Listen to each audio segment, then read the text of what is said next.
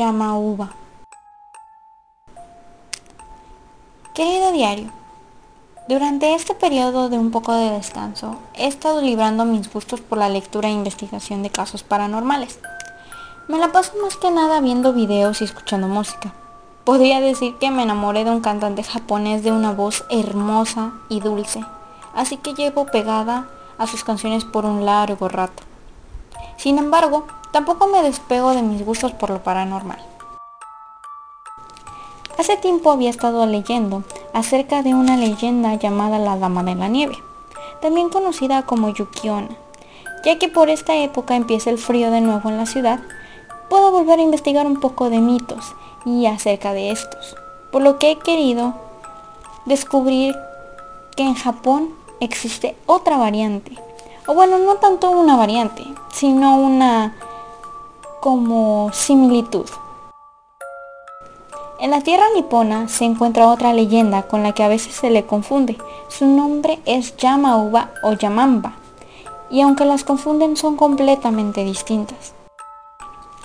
La leyenda de Yamauba comienza en las épocas de hambruna de Japón, cuando estos llegaron a un punto de desesperación en donde decidieron enviar a los ancianos a bosques por falta de alimento para todos. La bruja Yamamba al parecer fue una de estos ancianos desterrados. Siempre se le representa en obras de teatro o pinturas como una anciana horrenda, con boca grande y un kimono rojo harapiento. Se dice que Uba puede cambiar de forma para confundir y capturar víctimas que se acercan a su cueva en lo profundo y espeso del bosque en las montañas de Japón en las montañas de Ashigara. Aunque también se menciona que puede ofrecer al ojo en su choza y que una vez que se gana la confianza de su víctima, se los come. Es capaz también de animar su cabello o convertirlo en serpientes, los cuales toman a la víctima y la levantan por encima de su cabeza. Al ser ella una experta en la brujería, pociones y venenos, negocia muchas veces por este conocimiento con los seres humanos y si le traen de comer a una víctima sustituta o satisfacer un cierto negocio semejantemente raro.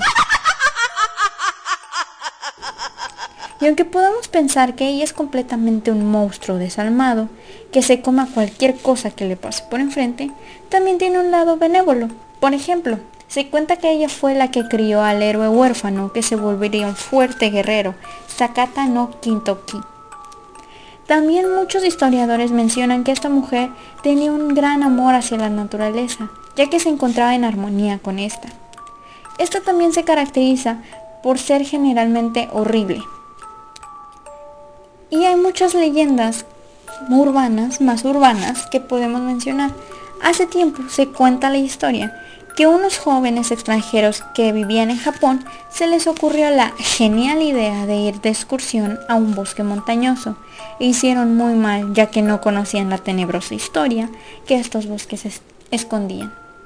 Al entrar al bosque para tener un día de excursión, uno de ellos siente que alguien los observa, pero no le tomó importancia. Al caer la noche, uno de ellos vio una joven hermosa caminar por los alrededores y el muy galán va a hablarle. Se aleja del campamento y cuando intenta hablarle ve que la joven era una anciana.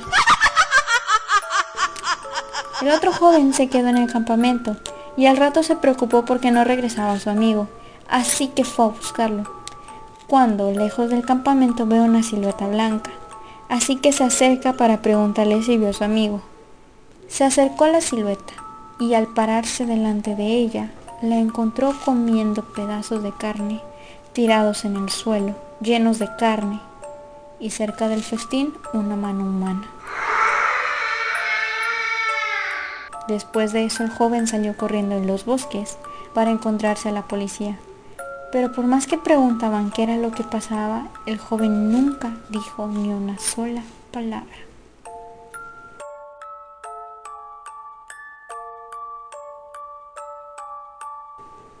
Por lo que pensarás dos veces antes de hablar con cualquiera en un bosque.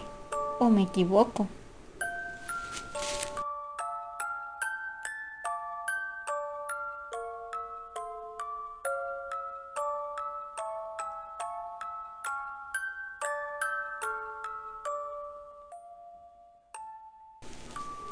Hola, yo soy Shin y probablemente les guste la historia que acabo de subir. Eh, si les gustó me pueden seguir en mi canal de YouTube que es Jin o en mi canal de o bueno en mi página de Facebook en Instagram que es Jin Unicorn. Muchísimas gracias por el apoyo. Bye bye.